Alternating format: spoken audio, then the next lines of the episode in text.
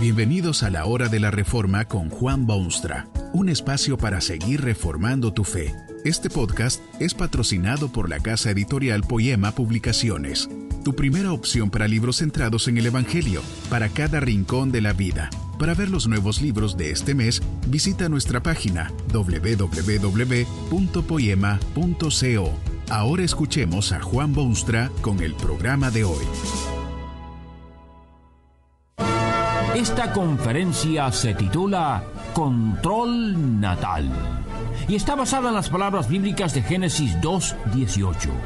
Y dijo Jehová Dios, no es bueno que el hombre esté solo, le haré ayuda idónea para él.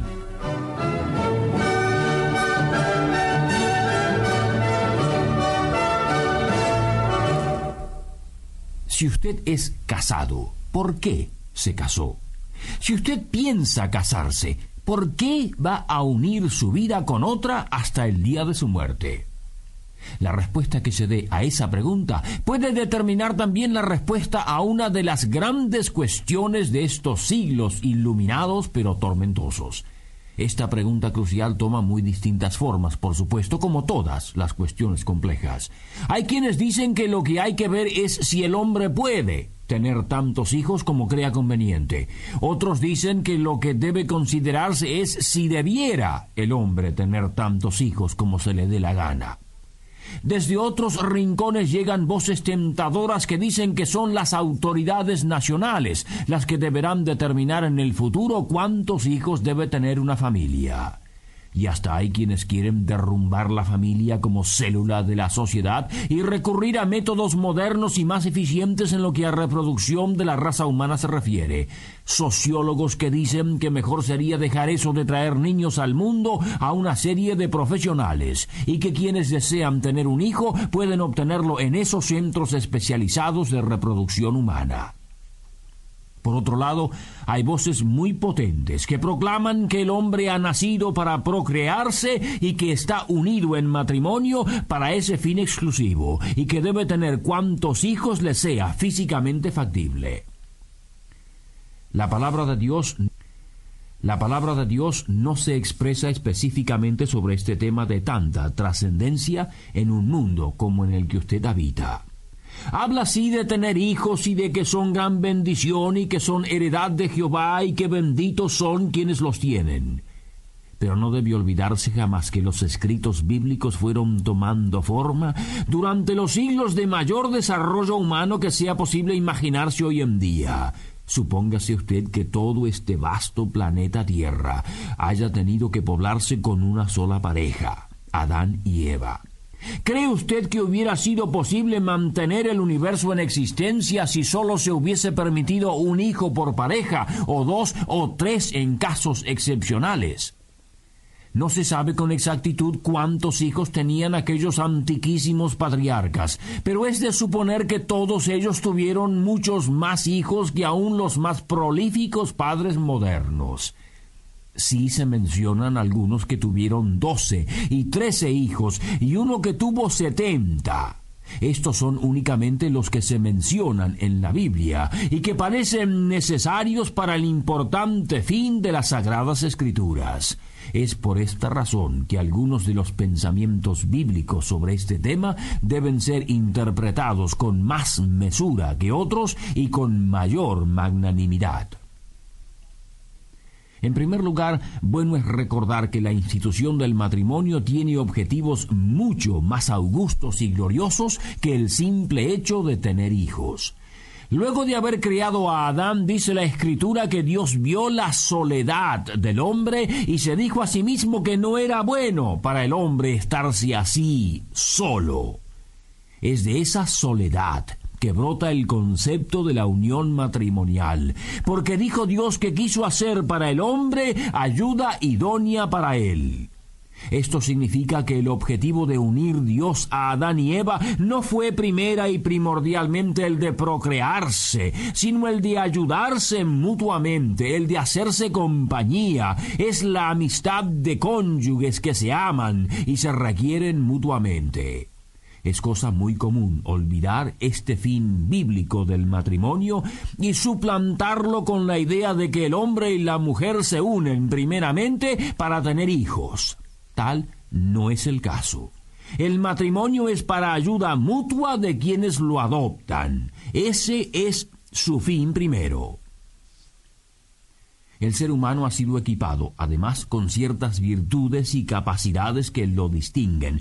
Deben distinguirlo de los animales. Ha sido creado a la imagen y semejanza de Dios, es decir, con poderes mentales y creadores e imaginativos que no pueden compararse con ningún otro ser en toda la creación. El hombre fue designado para ejercer dominio sobre todas las cosas, para representar a su Criador en el mundo y para actuar en su nombre y en defensa suya en todos sus actos. ¿Cómo ha de usar el hombre tales virtudes y poderes en lo que se relaciona al control de la natalidad? Dejará de lado tales virtudes y poderes y se dejará llevar por meros deseos carnales o por lineamientos propios de las bestias de la selva? ¿No ha de ejercer esa prerrogativa tan humana en cuestión tan importante como la procreación de su propia especie? Observe usted el mundo en que se encuentra. Escuche, por ejemplo, lo que dicen las estadísticas modernas. Tome un país como la India, por ejemplo. Unos 250 millones de habitantes de esa nación son niños, un 40% de la población. La India tiene un nacimiento cada segundo y medio que pasa, y el 40% de esos niños mueren antes de cumplir los cinco años de edad.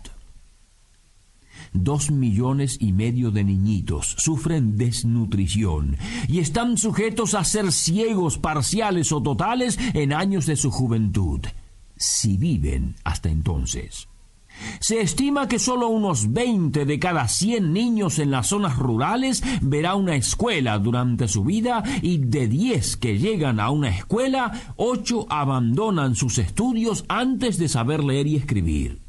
Muchísimos niños no pueden ir a una escuela simplemente porque deben trabajar para vivir, no tienen qué comer ni quien se lo busque. Y no hay Estado, ni ejército, ni legislación que pueda categóricamente hacerse cargo de semejante problema. La Biblia enseña claramente que los padres deben educar cuidar, enseñar, proteger, preparar a sus hijos para la vida que los espera.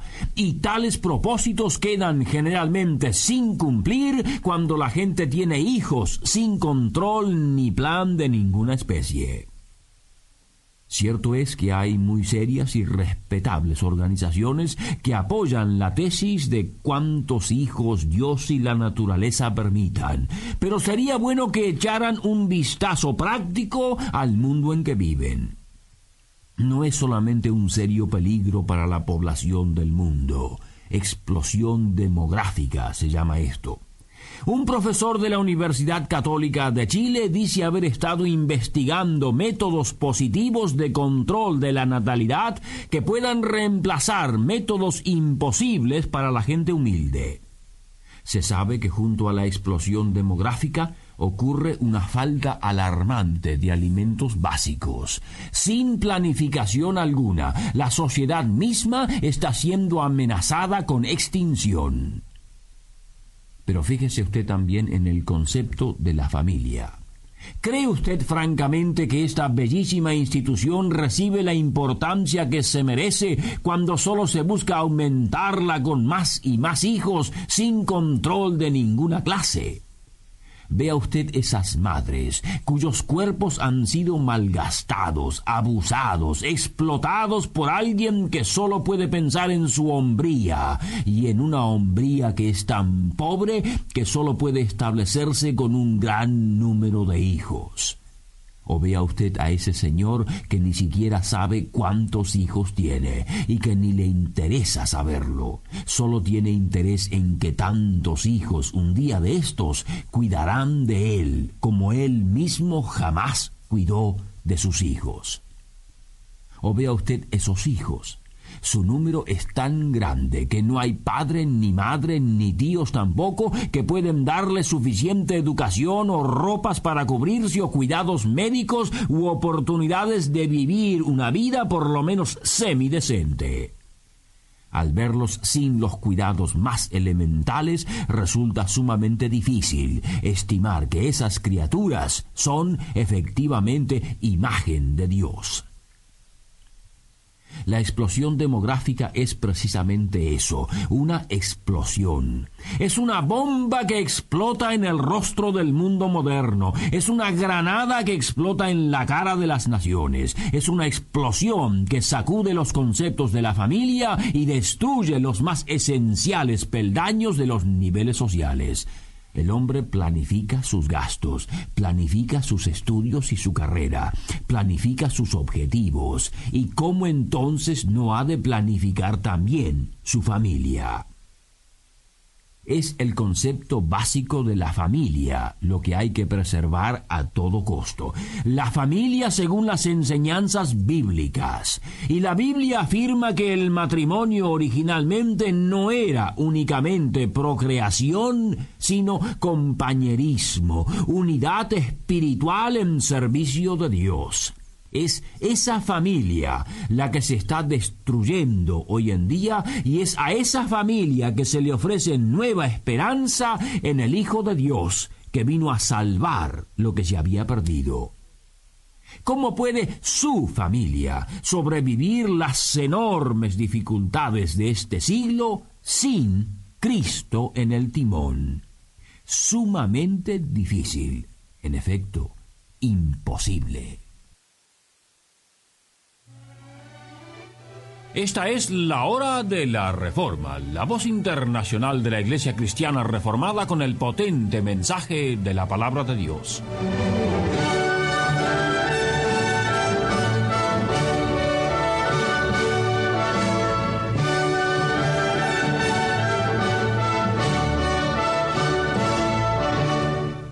Esta conferencia se titula Matando a la vida y está basada en las palabras bíblicas de Éxodo 1.17. Pero las parteras temieron a Dios y no hicieron como les mandó el rey de Egipto, sino que preservaron la vida de los niños.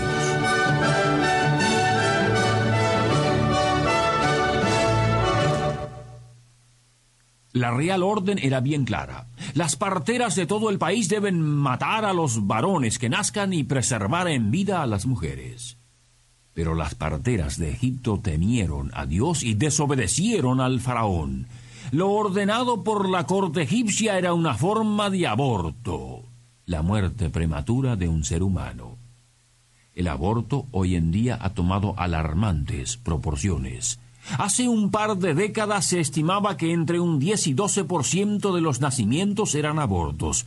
Hoy en día esto ha cambiado radicalmente. Una comisión especializada en la materia ha publicado nuevas estadísticas de esta tendencia peligrosa.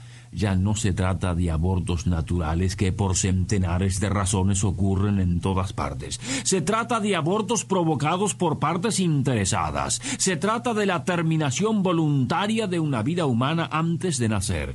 Se trata de una nueva moda que amenaza destruir los cimientos mismos de la sociedad en que usted se desenvuelve. Esta organización mundial informa que anualmente ocurren entre 40 y 55 millones de abortos, legal o ilegalmente. Que este mensaje nos ayude en el proceso de reforma continua según la palabra de Dios. Si quieres profundizar en la exposición bíblica, puedes buscar más recursos en www.poema.co.